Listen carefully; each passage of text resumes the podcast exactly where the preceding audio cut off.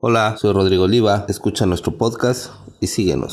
Esto es En Bici Ando. Bueno, hoy tenemos un invitado de lujo, nos acompaña Ricardo Gamboa. ¿Qué tal amigo? ¿Cómo estás?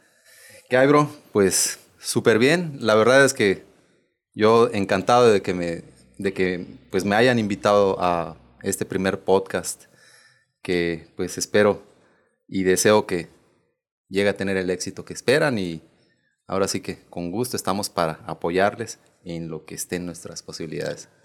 Eh, fíjate que este podcast crece de una, de, un, de, de, una charla que tuvimos ya hace algún tiempo sobre temas relacionados que nos apasionan. En este caso, pues nos conocemos de hace años, somos amigos desde hace años este, y practicamos ciclismo.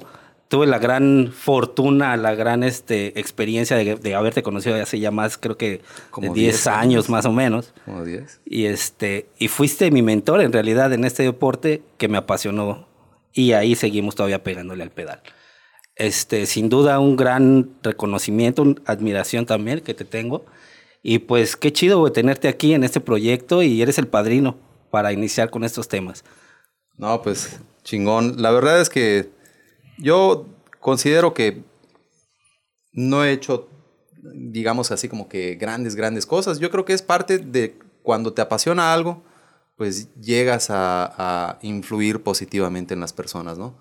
O sea, yo personalmente considero, porque a veces me dicen, no, que eh, pionero, que esto, que el otro, pero simplemente pues se trata de que si es tu pasión y si te tocó ser así como que de los primeros, pues de alguna manera vas influenciando positivamente a los amigos y de ahí pues ahora sí que todo lo demás es, es, es, historia.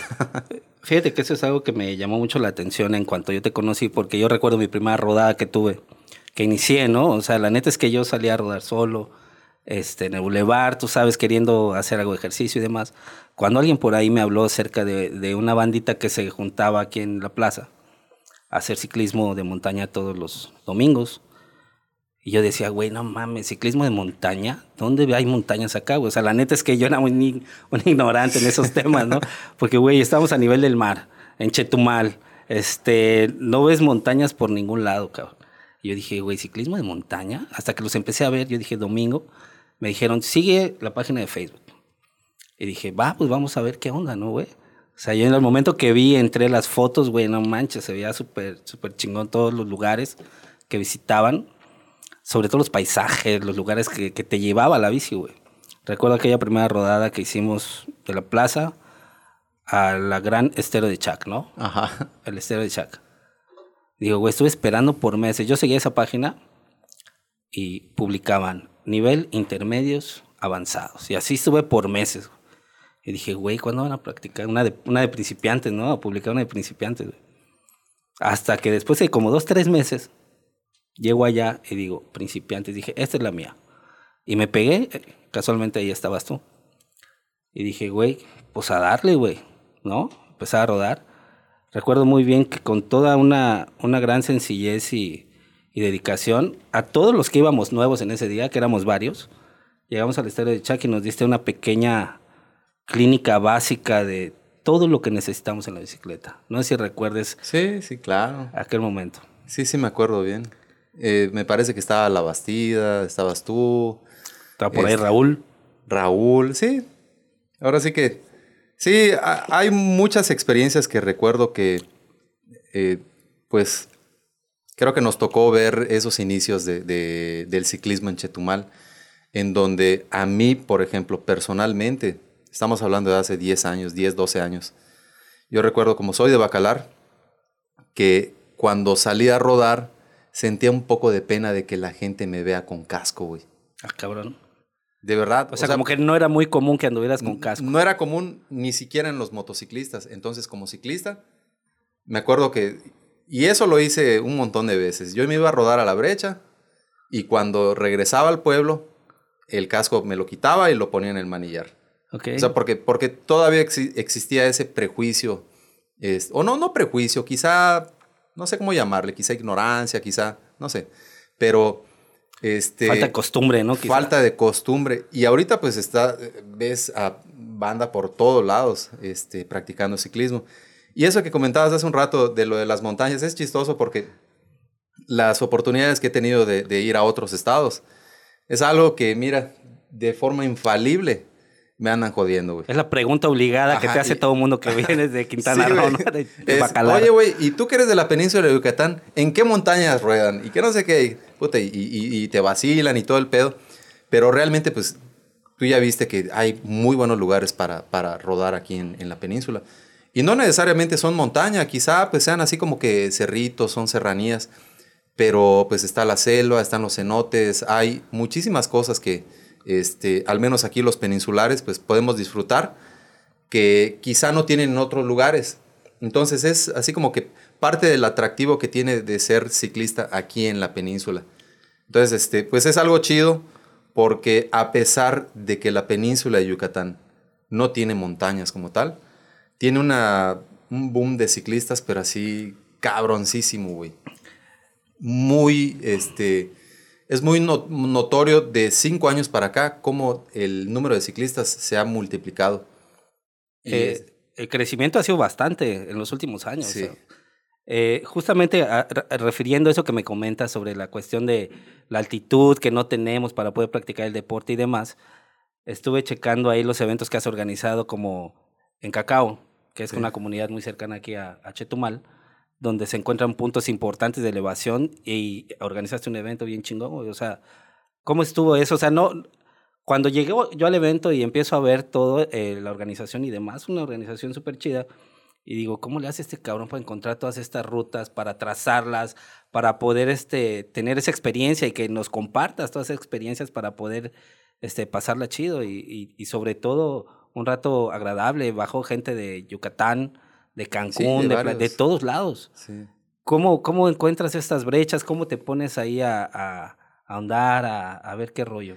Fíjate que es una pregunta recurrente desde hace muchísimos años. Yo no sé cómo explicarlo porque, por ejemplo, si yo este, estoy en, en, Google Maps buscando como que en la península, así concretamente, buscando como que zona de cerritos y demás, yo he visto, y, eso por experiencia lo, he conocido, que si tú encuentras, al menos en la península, o en muchos lugares, ¿no?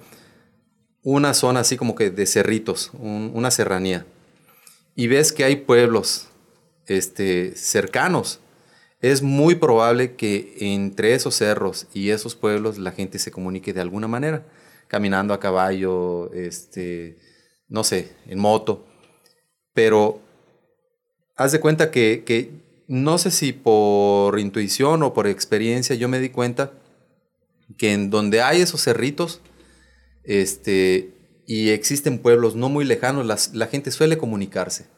Y por ejemplo, en el caso concretamente de Cacao, Cacao está cerca de otros pueblitos, este, Cocoyol, este, más para acá está este, Palmar y los que le siguen pero ahí siempre la gente ha caminado, ha utilizado caminitos para, para bajar al río. Y como es una zona en donde generalmente hay cerritos, este, haz de cuenta que empiezan a, a, bajar y hacen su, su, veredita. Entonces, así, este, entre, entre buscando por maps y este, explorando ahí en el lugar, pues yo me, me, me, me gustó este, explorar. Entonces fui encontrando lugarcitos y toda la onda. Y a medida que te vas metiendo más, dices, bueno, están los caminitos, están las veredas, pero si tienes posibilidades de influir en la, en la gente, de bajar un evento, de quizá bajar este patrocinio o personas que se interesen, bueno, ya no solamente vamos a hacer las vereditas, ahora va, no, no, vamos a solamente hacer de, de, rodarlas, sino vamos a hacerlas, vamos a construirlas. Este, una vereda, un descenso, una zona de rampas, cosas así por el estilo. Entonces, eso es lo que aplicamos en Cacao. Cacao es un pueblito, este, ¿qué te gusta? Como de 2.000 habitantes quizá. Ya. Pero está bordea, eh, tiene, tiene muchos cerritos alrededor y la gente siempre baja al río. Entonces, este, se presta el lugar para, para haber hecho un evento así. Y afortunadamente, y este, pues hasta la fecha yo agradezco mucho el apoyo este, de, de don Manuel de Cacao, que nos dio... Todas las facilidades, ¿no? Todas las facilidades, súper chingón. Y fue un evento en la disciplina de enduro.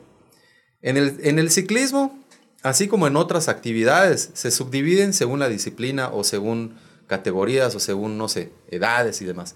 Pero en el ciclismo tenemos varias categorías. Entonces el, el enduro es como que no es la disciplina más extrema, pero está en un camino intermedio en donde tú aplicas técnica, aplicas resistencia y este, se trata de, de, de, ser lo más habilidoso posible a la hora de bajar. Entonces ahí es donde se hizo el evento y pues afortunadamente hubo este, muy buena crítica, muy, este, la gente súper contenta, muchísimos comentarios positivos este, acerca del evento. Pero honestamente yo no lo seguí porque sí implica un gasto. Implica un gasto y también implica este, tiempo. Okay. Entonces, yo dejo el negocio y me voy a, a, a organizar el evento o, o, a preparar el evento. No organizar, preparar el evento. Entonces, yo la verdad tengo en mente todavía seguir con ese proyecto, pero también no sé si te has fijado, el ciclista este, promedio aquí en la zona no es así como que tan nacido a la parte como que más técnica o de rampitas o de descenso. Aquí somos así más de, de rodar brechas, kilometraje. Distancias largas. Distancias largas, ya. pero no descenso a toda velocidad. Entonces, todavía tengo pendiente algún eventito por ahí, pero quizá en algún momento en el que ya, digamos, la zona tenga un poquito más de, de, de mercado, por así decir. Ya, fíjate que una de las cosas que, aparte de, del evento de cacao, este, veía que, bueno, iba yo no, no muchas veces a participar, pero sí a, acompañar, a estar ahí, a convivir con la comunidad ciclista que en realidad te contagia, haces una familia en realidad ahí con toda la banda, güey. Y una de las cosas que yo veía es de cómo involucrabas a toda la, la comunidad, en este caso a, a, los ejidatarios de las comunidades, a que también fueran parte del mismo evento, ¿no? A dejar pequeñas derramas económicas que, que son importantes también para, para mejorar la, a la comunidad, ¿no? O sea, para dejar que un evento como de la magnitud en las que has organizado, porque estoy plenamente seguro de que cada convocatoria que tú tiras en tus redes sociales son un éxito. Viene gente de la península, hemos tenido gente de Chiapas, de Tabasco, este, de toda la península de Yucatán, en fin. Entonces, vea también que ese evento se hizo en Campeche. En Campeche. El Pocboc, ¿no? Campeche, Mérida y bajaron una a, a Chetumal. El evento de Pocboc fue este, realizado por un amigo, Carlos. Ya. Este, Sí, como eh, que se coordinaron varios ciclistas de la península. Es. Y fíjate que eso es algo bien chido, que es, es lo que yo he estado viendo a, ya desde hace muchos años. Este, todo, todo lo que te ha involucrado, ¿no? Llevar, que eres un ciclista ya muy reconocido en toda la península. Este, sin duda, yo puedo asegurar que de los que, pues, con una gran sencillez compartes todo tu conocimiento, toda tu experiencia, con una, con una humildad, con una sinceridad y de compartir la experiencia. O sea, neta que hablando de, ciclismo aquí en Chetumal, todo el mundo la referencia es Ricardo Gamboa. ¿Por qué? Porque pues eres la persona más experta y quien ha hecho muchos ciclistas acá. Y que veo que ahora lo estás haciendo en Bacalar.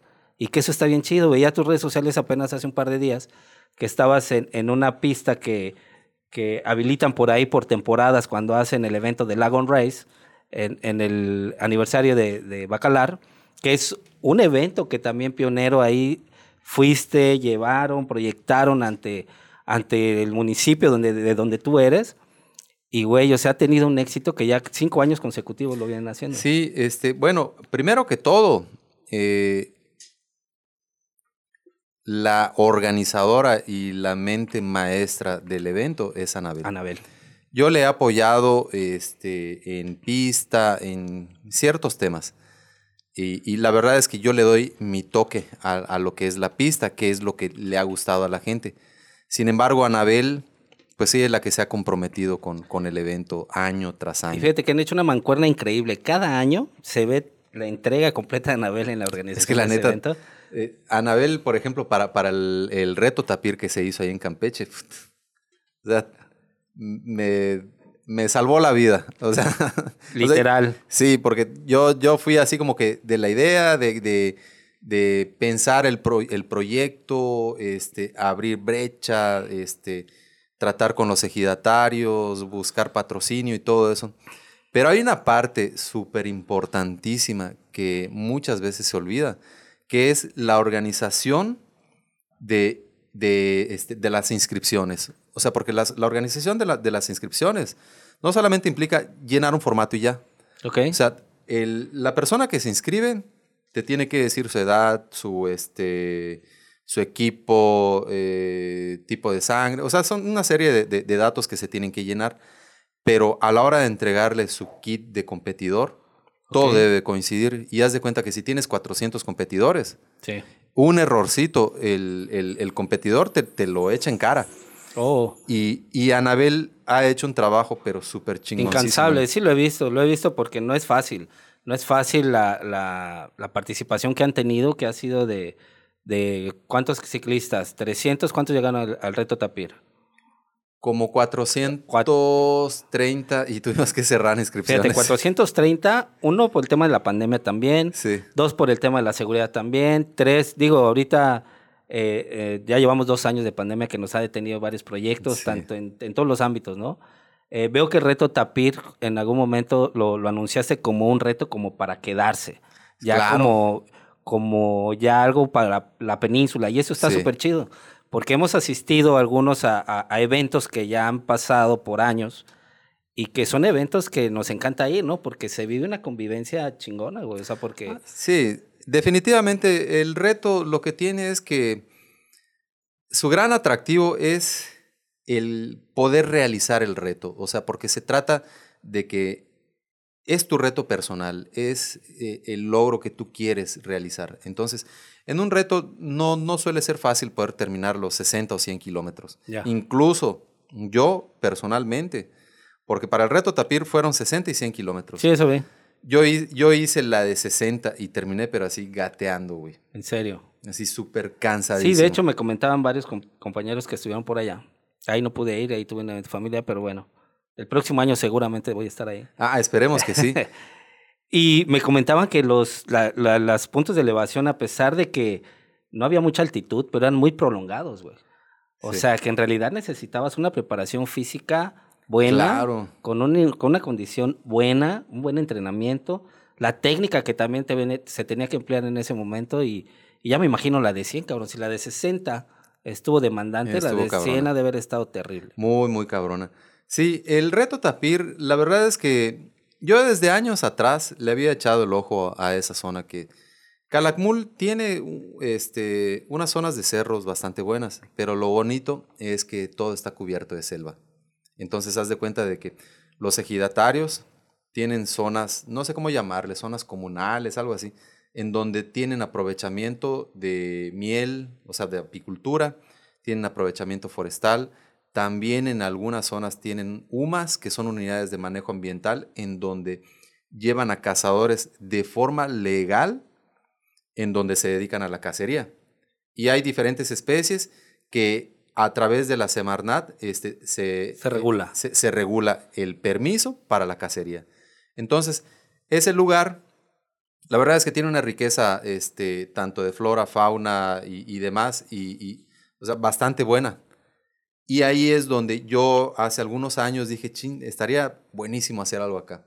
La cosa es de que el año, bueno, este mismo año, me decidí porque muchos de los eventos eh, tiene, tiene que ver en, en, la decisión que tú digas, bueno, me lo aviento porque me lo aviento. O sea, es un, es un compromiso grande. Sí, claro, no es cualquier cosa, es un evento de preparación de meses. Sí, de meses. Sí, y no, no. hay que lidiar con muchos temas, muchísimos temas. O sea, yo te puedo platicar tantísimas cosas del reto Tapir este, que, que se dieron incluso el mismo día de la competencia, que la verdad me da muchísimo gusto de que haya salido todo bien porque de 400 competidores, y, y eso sí, me, me, gusta aclararlo, porque el reto Tapir es uno del, hasta donde sé, en todo el país, es el único reto en donde el ciclista, desde el momento en que entra a la selva, Ya no se va a parar en un Oxxo, no se va a parar en...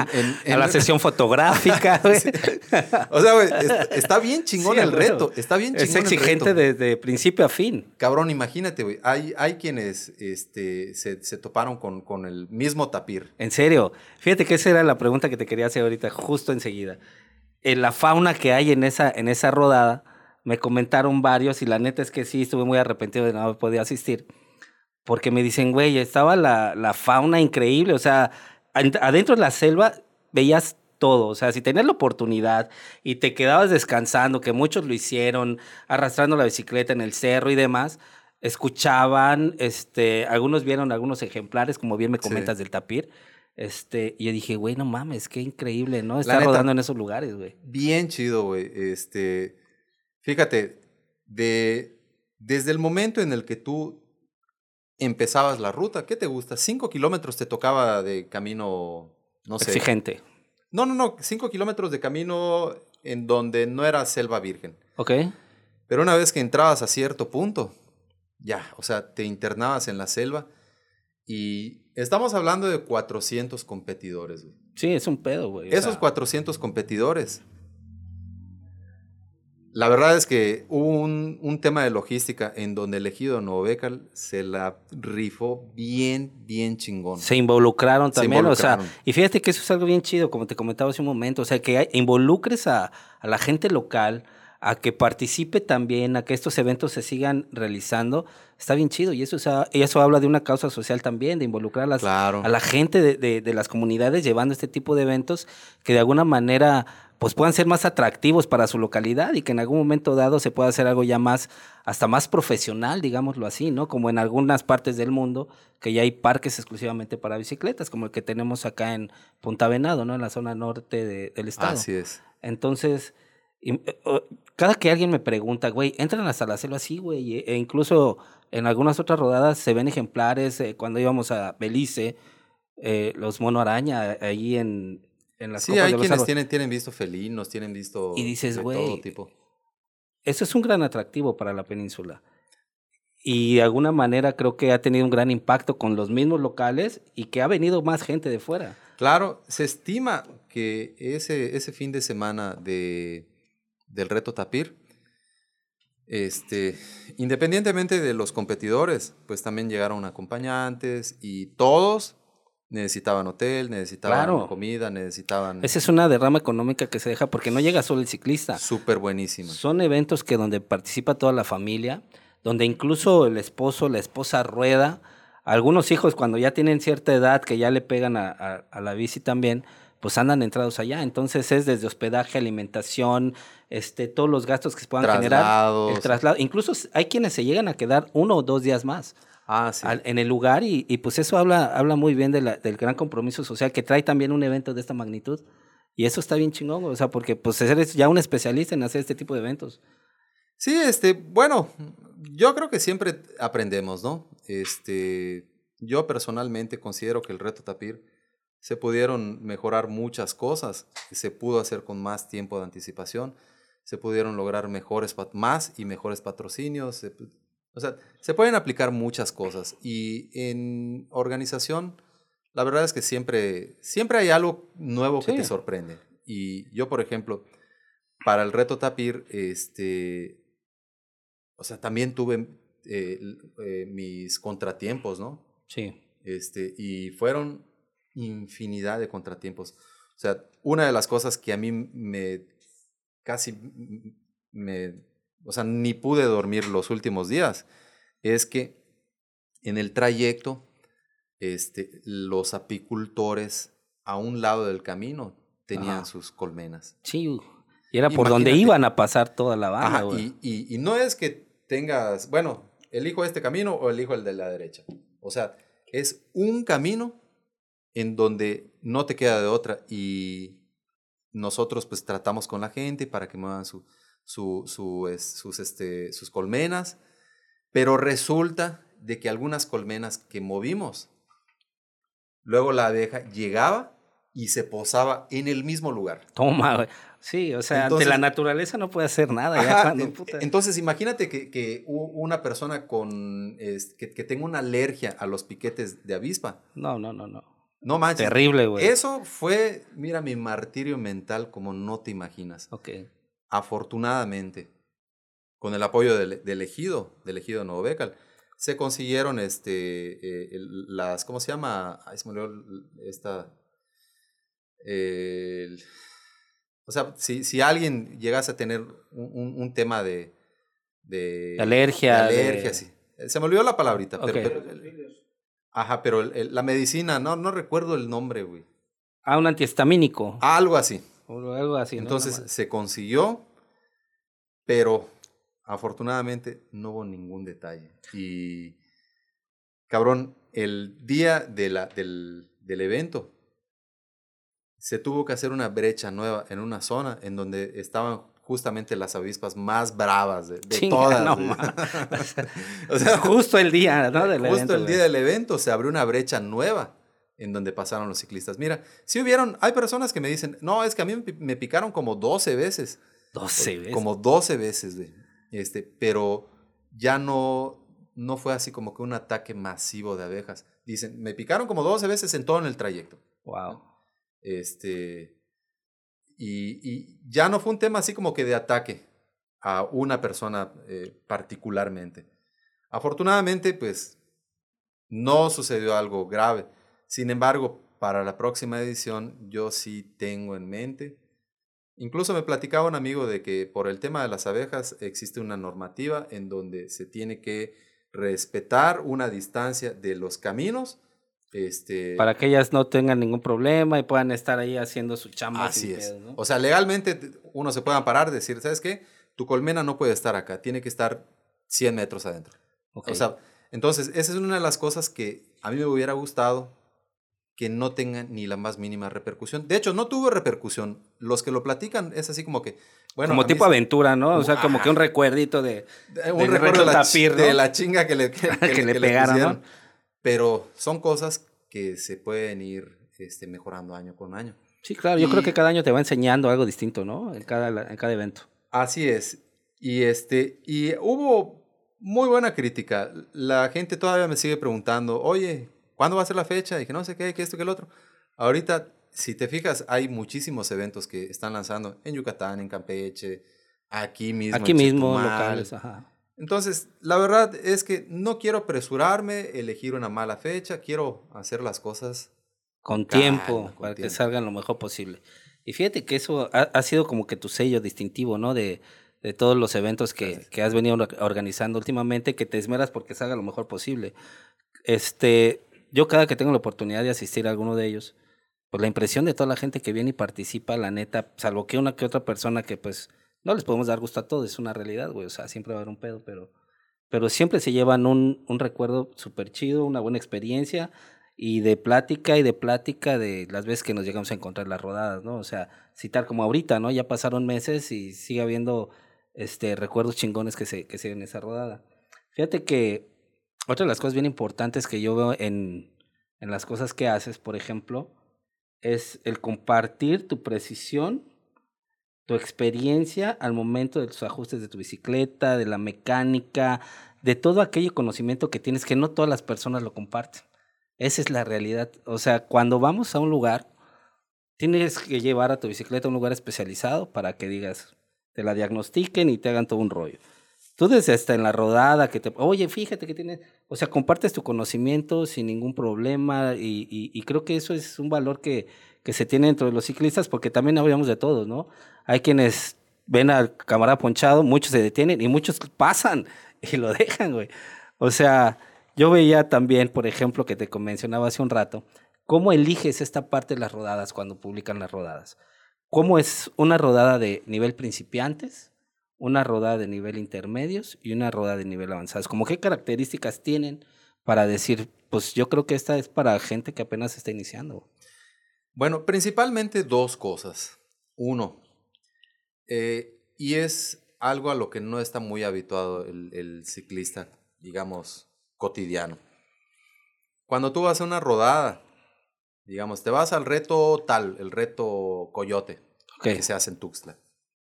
Una de las cosas que tienes que aprender a identificar es la altimetría. Y es la, altimetría, la, elevación acumulada. O sea, eso quiere decir, en 50 kilómetros, tú vas a tener 1500 metros de desnivel acumulado. Bueno, ¿cómo lo explicas? Aquí en Chetumal, tú puedes rodar 50 kilómetros en plano, en planicie perfecta. Pero en los lugares en donde hay cerro, la acumulación viene de que si tú inicias, vamos a suponer, en Palmar y te subes al cerrito que está a, rumbo a Ucum. Ajá. Bueno, ahí tú ya acumulaste 30 metros. Ajá. Ese cerrito de los clásicos que hicimos durante mucho tiempo, que, que te cuesta un poquito de trabajo, 30, 50 metros, desde la base del cerro hasta la, cima, 50 metros. Si para llegar ahí te toma 500 metros, no se, no se toma en cuenta los 500 metros este, que pedaleaste para llegar hasta ahí, sino la altimetría que acumulaste desde la base del cerro. Hasta la cima. Hasta la cima. Ok. Entonces, una de las cosas que siempre tienes que ver a la hora de, de asistir a una rodada importante, importante es cuál es la, la, altimetría acumulada. Así es. Ok. Entonces.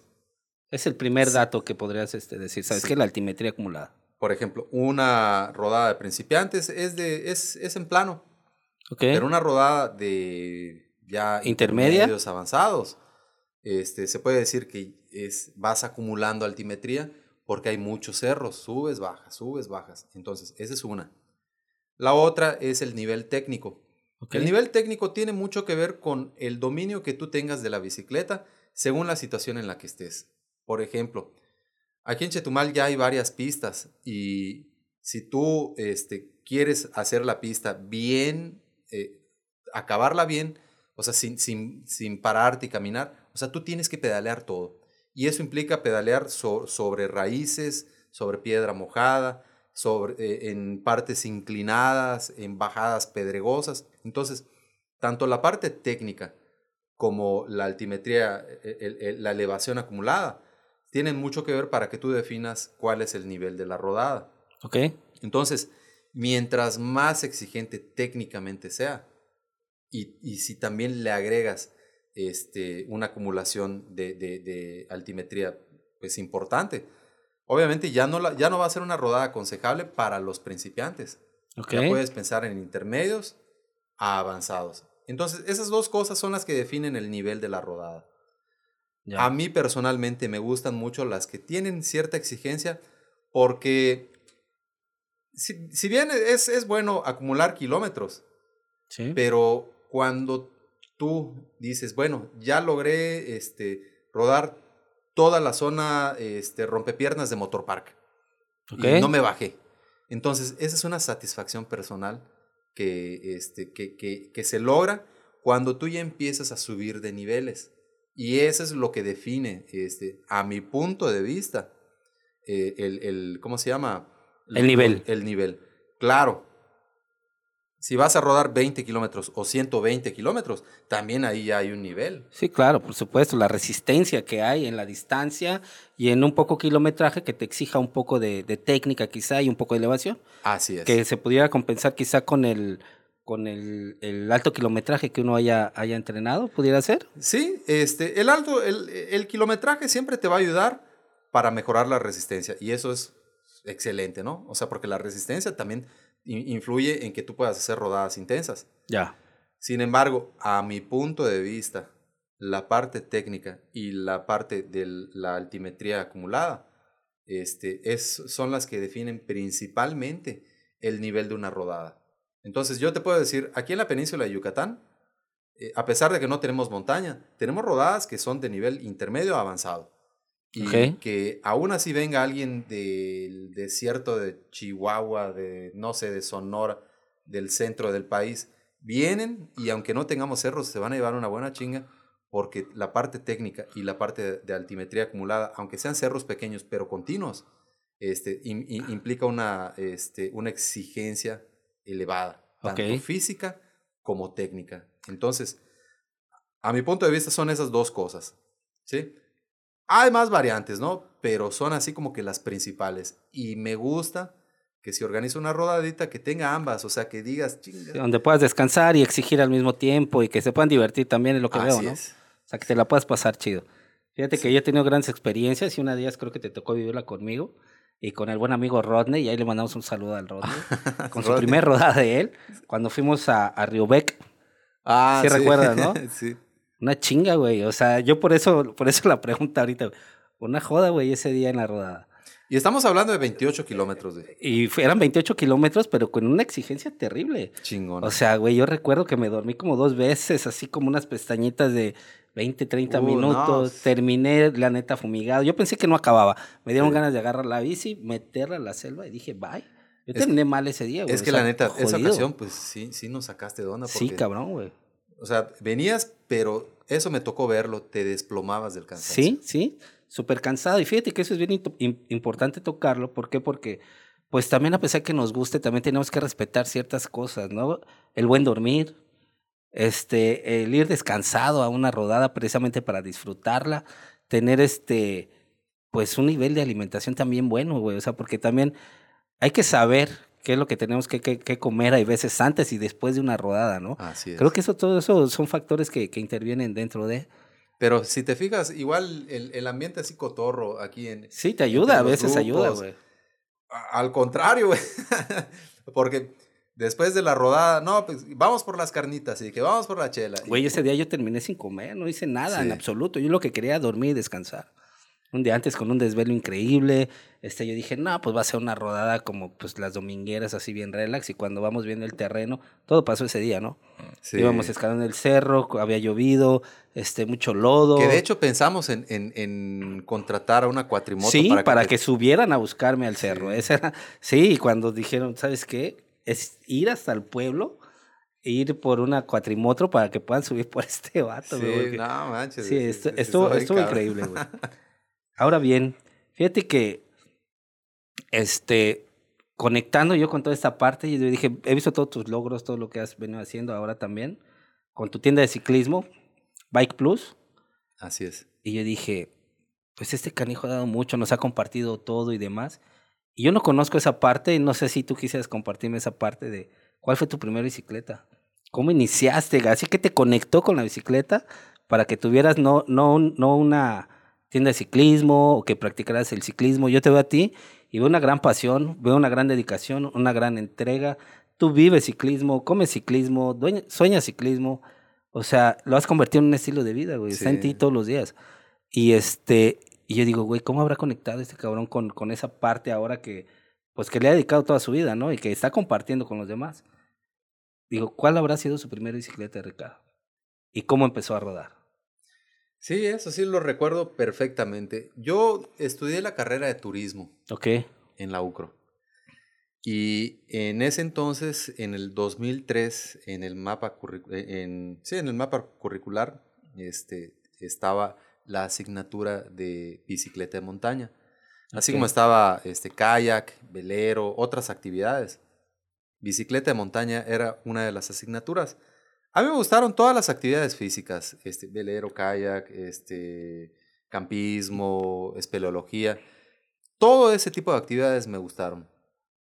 Pero de alguna manera, este, el ciclismo me enganchó más. No sé, no sé explicarlo cómo. Mi primer bicicleta fue una Mercurio, un- una Mercurio de, las que puedes conseguir en, en Coppel, en todas las tiendas. en cualquier tienda departamental ahí. Ok.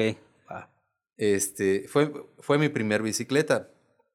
En ese entonces, estamos hablando en el 2003, ok, este, mi papá, mi, mi padre, ajá. él compró la, la Mercurio en la esquina de la casa, que es donde Sí. está, este, De hecho, ahí hay una tienda de, de bicicletas. Sí. Una bicicleta, sí la he visto. a, unos pasos de, de mi casa. Así es. El, el Arca se llama. Ok, Y era una bicicleta con piezas Shimano, con una suspensión sencillita, rodada 26, este cuadro de aluminio.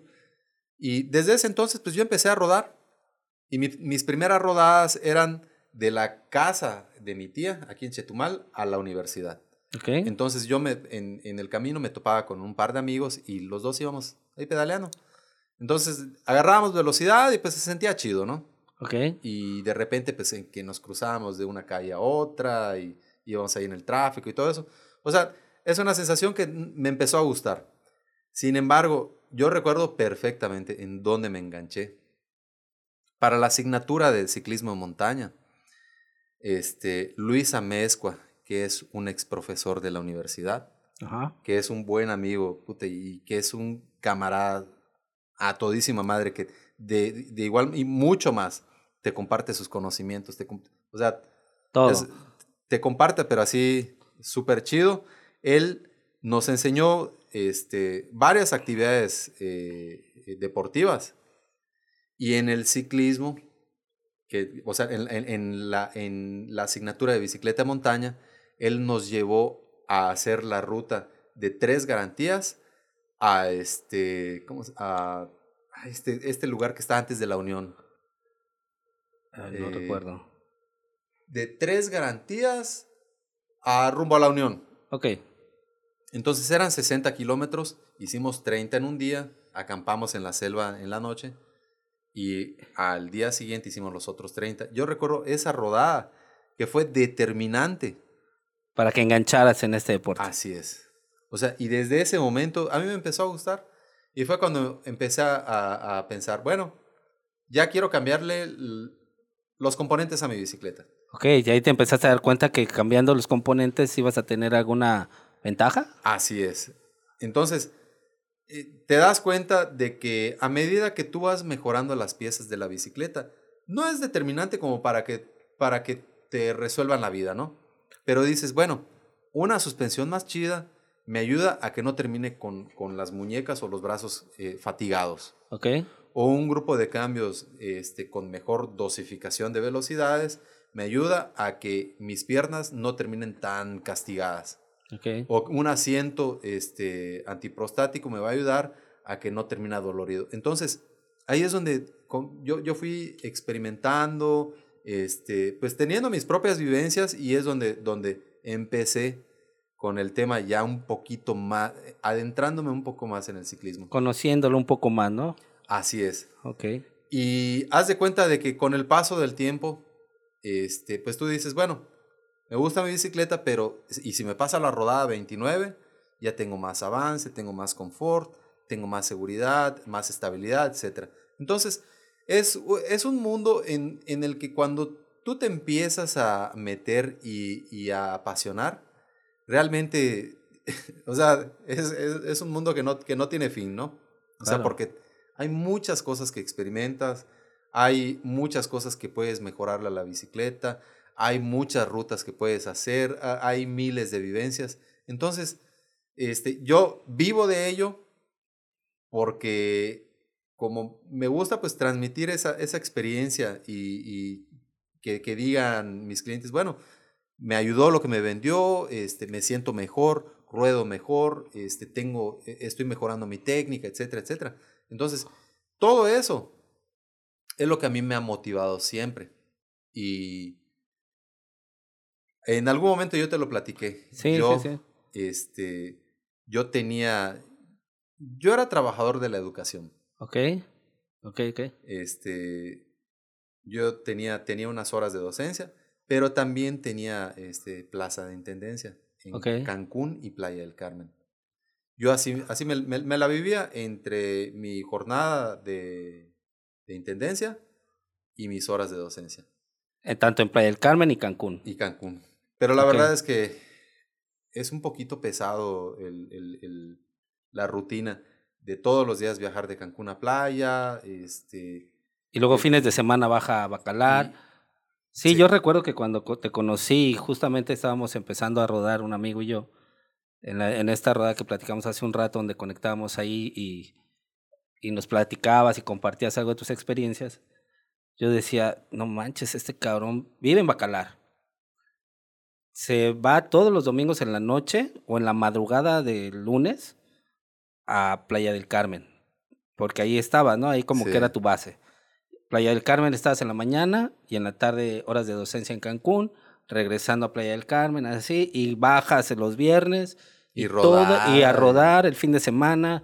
Y ellos, es donde yo veía tu pasión por, por la bicicleta. Yo dije, güey, o sea, está viajando todo el tiempo y baja nada más a Bacalar, a estar con su familia y a convivir y andar en la bicicleta.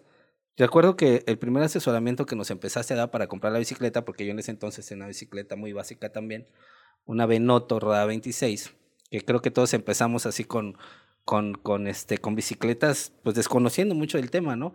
Y donde empezamos a, a, a indagar un poquito más en qué hacer y qué no hacer. Y recuerdo bien que pues como veíamos que tú eras la persona con mayor experiencia y que le conocías a todo este rollo, nos platicabas, güey, en Cancún hay una tienda donde están vendiendo ya bicicletas, hay unas bicicletas 29, Roda 29 que están este, ofreciendo, trae sus bondades, trae sus beneficios y demás. Ahí me explicabas un montón de cosas que yo en ese momento no entendía, güey. Era la realidad, la neta no las entendía. Pero pues yo dije, pues me lo está diciendo un güey que sabe, entonces pues debe de, debe de tener algo de cierto, ¿no? Bien recuerdo que me dice mi amigo con el que empecé a rodar, Jorge, que le mandamos un saludo. Güey, vamos a comprar las bicis, güey, chingue su madre, vamos. Y nos lanzamos a Cancún y compramos las bicis y armamos las bicis. Y nos quedamos de ver incluso ahí en la tienda de, Sí. de Alberto, ahí en, este, en Cancún, Elite Cycler, y bien lo recuerdo. Nos quedamos de ver ahí, llegaste y ya nos empezaste a decir, mira, estas bicis tienen esto, esto, esto. Que yo veía que me hablabas en chino, la neta, yo no sabía ni qué pedo con, en ese entonces con, con las bicicletas, pero pues tomamos la decisión en ese momento y compramos dos bicicletas 29. Con todo y rack y todo, lo montamos al coche y vámonos, directo a Chetumal. Te puedo asegurar, creo, creo, si mal no recuerdo, no sé, a lo mejor me equivoco, pero creo que no. En ese entonces eh, era creo que había un solo grupo con el que todo el mundo nos juntábamos a, a rodar, Selva Maya, que era el que existía en ese momento. Creo que andan, andan rodando por ahí, la verdad no se les, les la pista, pero si están ahí, pues también qué chido, ahí les mando saludos. Este, y fueron las dos primeras bicicletas 29 que yo vi en ese momento allá, que habíamos bajado de Cancún. Y yo dije, güey, me sentía soñado, güey. Y cuando empecé a rodarla en la brecha tan más sencilla que fuimos aquí cerca, en Whitefish, dije, güey, otra sensación, otros beneficios, otras ventajas. Y fue cuando yo también empecé a conectar con la bicicleta. Y cada fin de semana yo esperaba que fuera domingo y vámonos y a conocer otro lugar. Creo que en algún momento nos llevaste a esta que, que nos comentas ahorita de, de Arroyo Seco.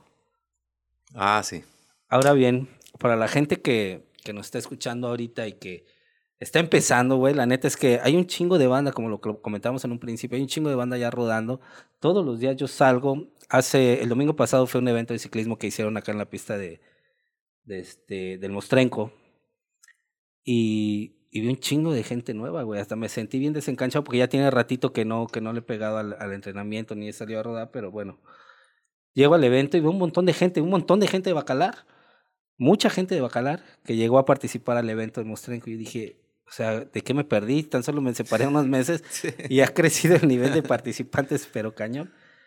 ¿Qué, le qué, le, ¿Qué consejo le darías a aquellas personas que están por comprar su primer bicicleta de montaña y que apenas están en esa búsqueda? Como que, ¿cuáles serían las características básicas que recomendarías para decir, ¿sabes qué? Yo siento que con estas recomendaciones tan sencillas puedes hacer una buena inversión. Bueno, son dos. Una. Y ambas, ambas tienen que ver con el presupuesto. Ok, La primera. Si tu presupuesto realmente es limitado, ve o busca una marca especializada. O sea, no, no te vayas por, por una turbo, no te vayas... Y, no me refiero a que, a que sean malas bicicletas en sí, o sea, porque son bicicletas eh, recreativas. ok, Pero el tema con las bicicletas especializadas es que en una marca que se dedica a fabricar bicicletas a y, y que elige sus componentes con mayor este, precisión, es que es una bicicleta que te va a dar menos lata que una bici que no es especializada. Entonces, si tu presupuesto realmente es así limitado, limitado, haz todo el esfuerzo posible por elegir y comprar una marca especializada. ok. Estamos hablando de infinidad de marcas, ¿Sí? sean Trek, Scott, Specialized, Alubike, etcétera, etcétera. Acá tenemos marcas mexicanas muy buenas. De hecho, no, tengo yo una, tengo una Alubike desde la y más algo buenísima. Obviamente las ventajas que uno tiene es que le puedes cambiar todo y dejar una bicicleta, este, pues sencilla en su momento quizá, o muy básica en su momento, poderle cambiar todos los componentes para dejarlo un poquito más cómodo para claro, porque, porque tiene ciertas medidas estandarizadas. O sea, en esa marca especializada tiene este, algunas medidas en las que tú puedes cambiar la suspensión, los frenos, este, determinadas piezas, ¿no? Entonces, la recomendación que decía cuando tu presupuesto es así limitado es haz lo posible por comprar una marca especializada. Te puedo hablar de marcas y hay marcas que se definen mucho porque te venden marca o te venden relación calidad-precio. Ahí pues uno puede, puede buscar opciones, ¿no? Ahora, la segunda, este, mi segunda recomendación es, si tu presupuesto no es limitado, si tú tienes un poquito más de posibilidades, vete por una buena bicicleta. ¿Por qué? Y tú lo has visto. Sí, sí, Aquellas personas que se, que se meten al ciclismo, eh, ¿qué, te gusta? El 95% terminan enganchados. Sí, la mayoría de nosotros, de hecho, así me sucedió a mí cuando empecé a practicar con una bicicleta tan básica y que dije, esto es lo mío. O sea, en el primer descenso largo que tuvimos una rodada aquí en Nicolás Bravo, que había una ruta muy chida por ahí, ah, que nos llevaste. Esto fue mi segunda rueda contigo, ahí en, en, este, en ese camino. Y fue donde dije, güey, esto me gustó y de aquí soy. Y ahí fue donde yo ya empecé a indagar en las bicicletas, o sea, porque yo dije, güey, si tengo una bicicleta mejor, con un poquito de mejores componentes o de mejor calidad, pues lo voy a disfrutar más. O sea, yo iba con una bicicleta demasiado básica, así como que con componentes muy básicos. Y yo dije, si esto puedo mejorarlo, me puede traer mejor diversión. O sea, lo puedo pasar mejor. Y recuerdo bien que, pues, la neta, todos hacemos cuando no sabemos, cuando no tenemos ni la menor idea de cómo adquirir una bicicleta, a veces nos vamos por la relación del precio, del de, el aluminio. Yo veo que mucha gente todo lo, ah, es de aluminio, ah, no pesa, ah, es buena bicicleta. Cuando en realidad son otros factores, ¿no? Y hasta el día de hoy que mucha, mucha gente lo sigue haciendo, ¿no? Gente que a veces desconocemos por completo el tema cuando iniciamos en, en este rollo del ciclismo y pensamos que una bicicleta económica, con eso lo vamos a llevar, o no por ser económica, sino porque pues es nuestro presupuesto en ese momento. Es tu primer bici. Es tu primer bici. Estoy probando. Estoy probando. Y de hecho, muchos, muchos, hasta yo me he atrevido a aconsejar a camaradas que le digo, no te compres esa bici, te va a gustar. O sea, yo sé lo que te digo. O sea, trata de invertir un poquito más para que no hagas un doble gasto, porque al final del día lo vas a terminar haciendo. Sí. ¿Qué pasa? Que a todos, creo que a muchos de nosotros, nos ha pasado que al momento que compramos nuestra primera bicicleta, y hacemos una, una inversión, digamos que no teníamos estimada, pero que dices, la voy a vender porque ahora quiero otra mejor.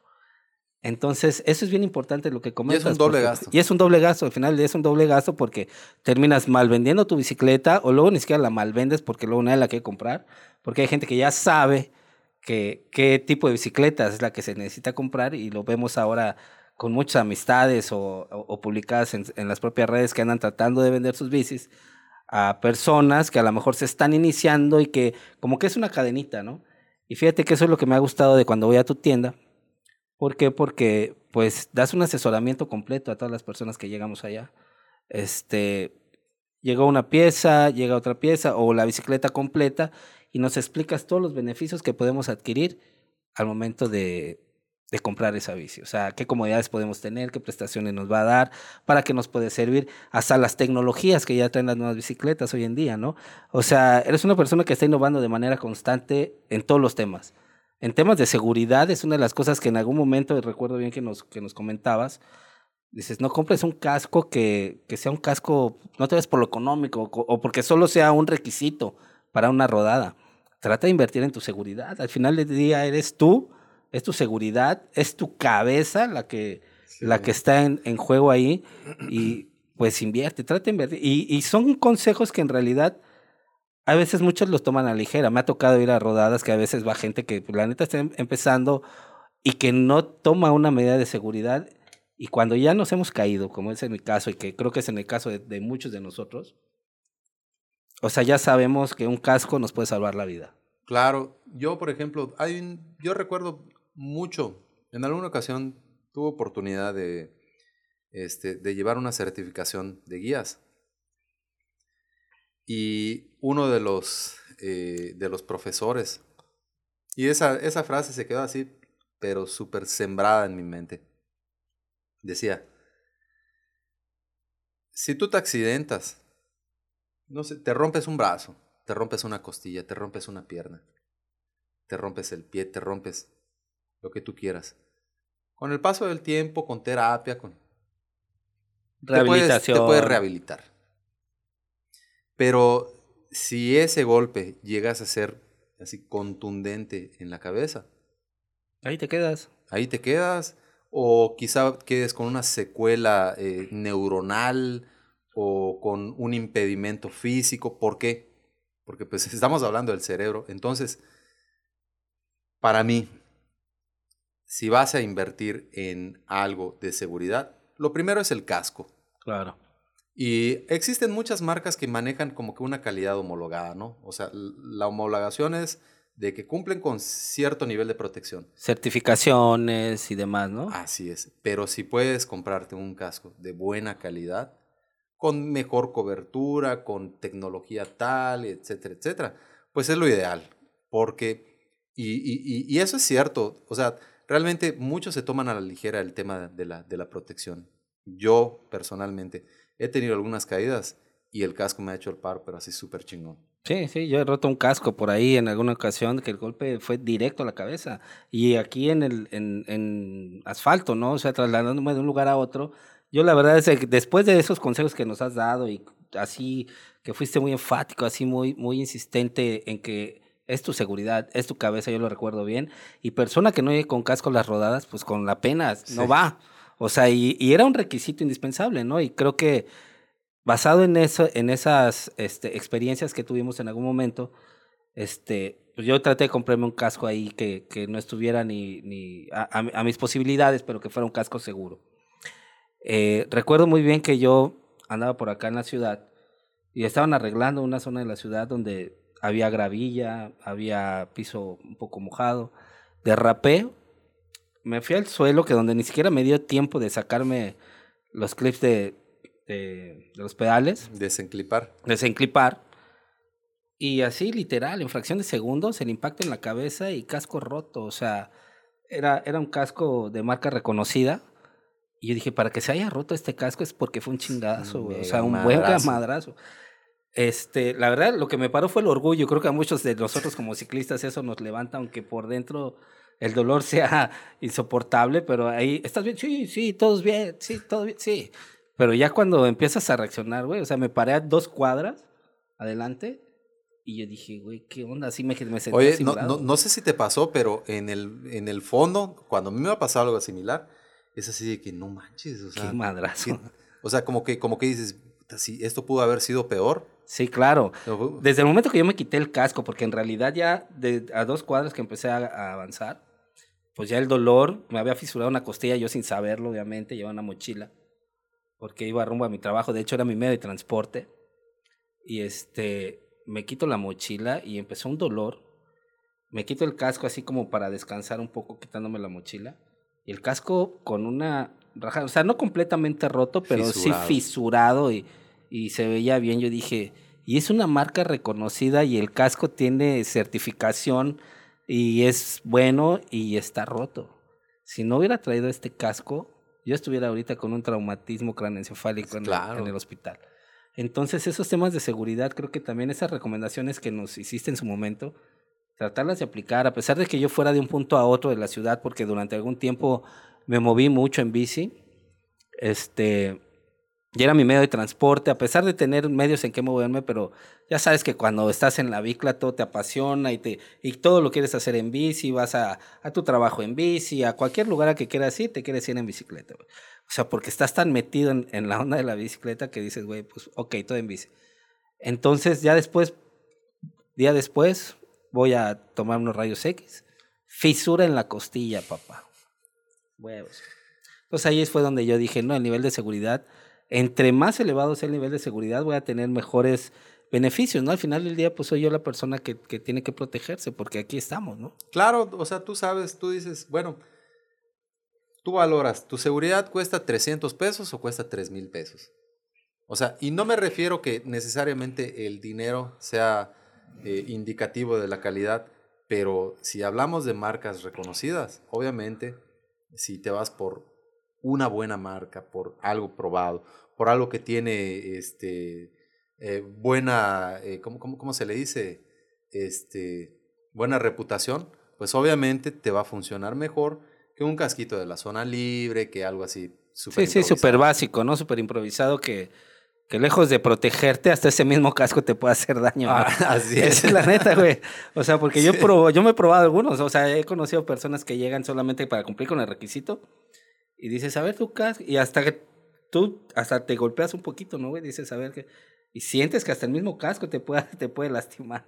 Esa es la realidad. Fíjate que uno de los beneficios de, de la tecnología es de que actualmente hay cascos que tienen muy buen nivel de protección. Se están aplicando ciertas tecnologías que se ha comprobado que reducen este, el, el, impacto directo hacia, hacia el cerebro. Entonces, desde luego que pues esas tecnologías cuestan, pero nosotros hace 10 años no lo conocíamos. Sí. Entonces, ahorita hay, hay varias tecnologías que tú te compras un buen casco que tiene una función como que de disipar el golpe o cosas así por el estilo. Este, que actualmente ya podemos acceder a ese tipo de, de, tecnologías. Al final de cuentas es seguridad y yo personalmente no te voy a decir, yo me compro el casco más caro, no, pero yo me compro algo bueno. Claro, de calidad, de que sabes que tienes la seguridad de confiar tu, tu, tu, cabeza en un casco. Así es. Es una pequeña inversión que lo vale. Y como decía aquel instructor, un hueso, una pierna, un brazo, una clavícula, todo con el paso del tiempo se puede sanar y, este, y puedes este, recuperarte. Pero un tremendo golpe en la cabeza. No, hasta mal puedes quedar, ¿no? Así es. Es súper importantísima la seguridad.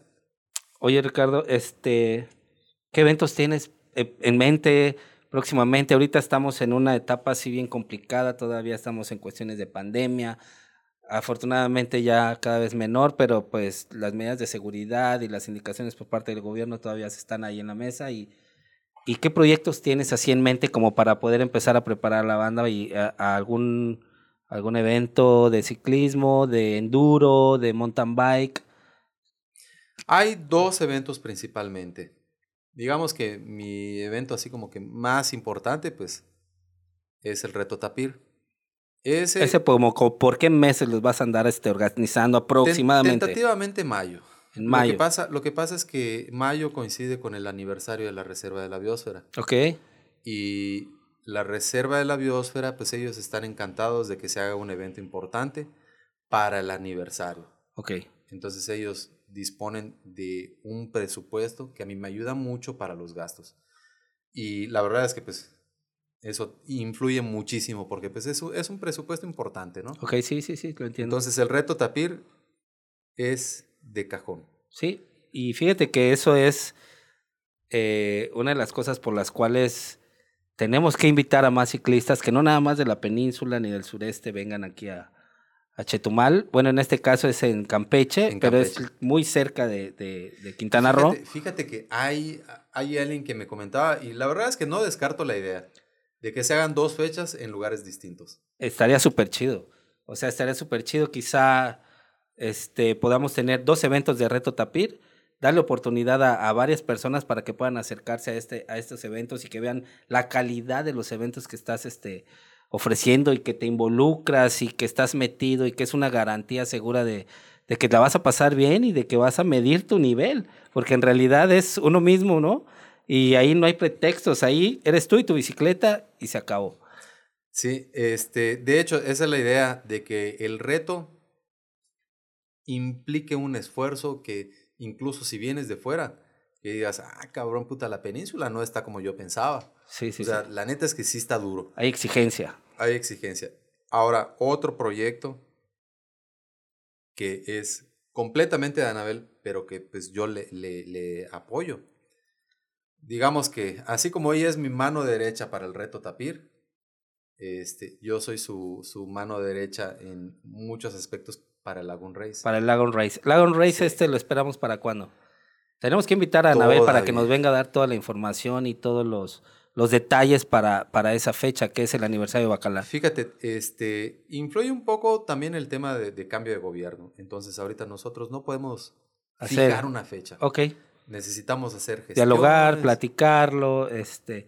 Pero es un evento que no se debe perder, porque la verdad está, se pone chido. Se chido. No, está tan chido que las veces en las que he asistido, incluso he participado en ellas, este, gente que ha llegado de Chiapas, recuerdo a unos grupos por ahí de Chiapas que venían, güey, estás enfrente de la laguna de Bacalar. ¿Qué, ¿Qué, más quieres, no? Estar rodando en tu bicicleta enfrente de la laguna, no, y está tu familia, tu familia.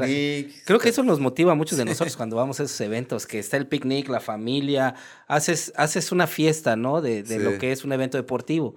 Y se involucran todos los integrantes de la familia. Está súper chingón, güey. Y yo estoy plenamente seguro de que el próximo este, Lagoon Race la neta, o sea, no sé por qué, pero tengo la certeza de que se va a poner bien chido.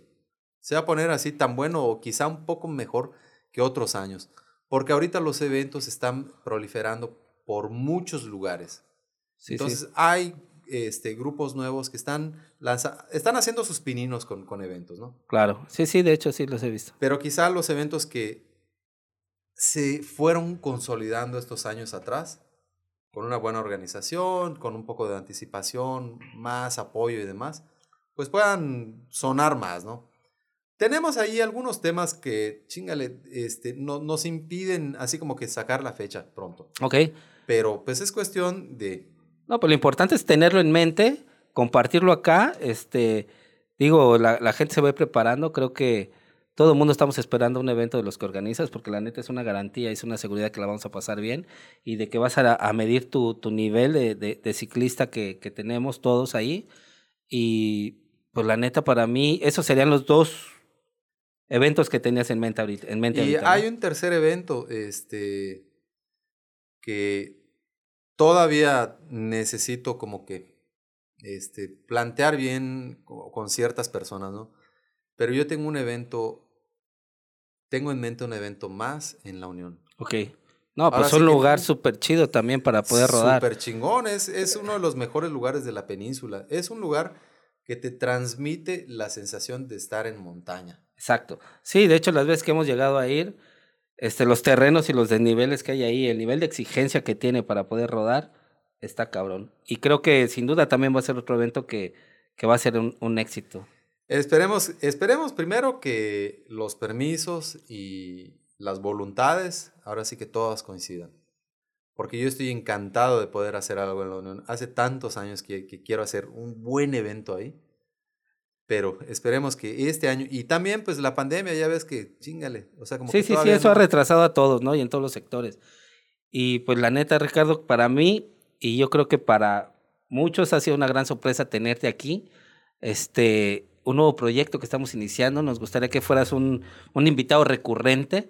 Ahorita tocamos así aquí ciertos destellos de, de cosas que hemos vivido y, y, que nos han pasado, pero poder organizar algunos podcasts especializados para que la gente tenga mayor conocimiento de cómo pues poder adquirir una buena bicicleta de acuerdo a ciertos presupuestos, quizás los mejores tips que, que puedas este, compartir con nosotros. Si los haces en las rodadas, en un podcast pues cualquiera lo va a poder escuchar en cualquier parte de donde se encuentre, ¿no? Al otro lado del mundo, con un solo clic, van a estar escuchando consejos de Ricardo Gamboa, que has, la neta, para muchos de nosotros eres una gran persona, este, un gran ejemplo, has hecho mucho por tu, por tu ciudad, por tu localidad, que en este caso es Bacalar, la gente te tiene una gran referencia, un gran aprecio, no solo acá, Estamos hablando ya a nivel sureste, estamos hablando en Mérida, estamos hablando en Cancún, estamos hablando en Campeche, eres una persona reconocida que es un orgullo estar, este, ser tu amigo y compartir estos momentos contigo, que la neta son súper chidos, cara. La neta, pues es, es muy halagador. Yo, como te comenté en un principio, o sea, yo siento que todo esto parte de que si te apasiona lo que haces, o sea, automáticamente le, le tocas la vida de alguna forma a, a los amigos, a los compañeros ciclistas y demás. Entonces, este, la neta es que A, veces siento así como de que chingale, es mucho halago, ¿no? O sea, no, pero es la realidad. entre compas, ¿no? Entre banda, todo lo hemos eh, reconocido. Platicamos de, bicicleta, de bicicletas de montaña, la referencia es Ricardo Gamboa. Oye, qué voy a echar Sí, ve con Ricardo Gamboa. Este, se nos empieza a acabar el tiempo, Ricardo. Este, ¿cómo te encontramos en redes sociales? La tienda. Bueno, este, este, en redes sociales, la tienda, tanto en Instagram como en Facebook, es Bike Plus. Bike es Plus. la única en el país. Ubicada Hay en otros Chetumal. Bike Plus que van a encontrar en Indonesia, pero en México es Bike Plus. Bike Plus. Que estamos en Chetumal. Y este, tanto en Instagram como, como en Facebook. Y pues mi perfil personal, ahorita estoy como Rich JG. Entonces, es, ese es mi perfil personal. Cualquier, ahora sí que cualquier duda, cualquier. Creo que ahí van a poder que- ver este todas las fotos, cosas de las que platicamos, la fauna en las rodadas que nos encontramos, los paisajes y todas las cositas que empezamos a tocar acá, los eventos.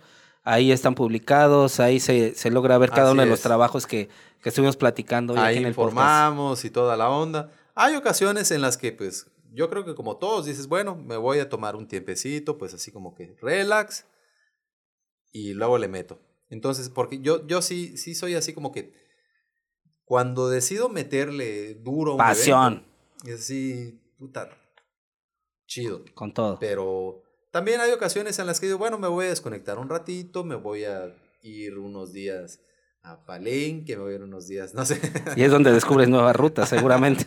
Ah, sí, entonces, Sí. este, no, la neta, la verdad es que independientemente de todo, me da mucho gusto, este, pues participar en, un proyecto como el que están ahorita ustedes realizando.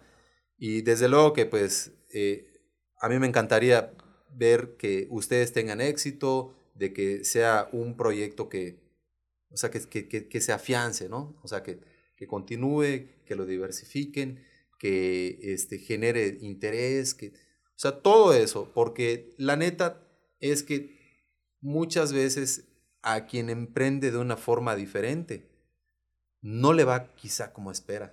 ¿Ok? Entonces, yo lo he visto con muchos amigos. Lo he visto con amigos de que emprenden y a veces ese emprendimiento puede ser un poquito difícil. Entonces, yo veo que ustedes son banda animada, que, o sea, que traen una vibra así chingona.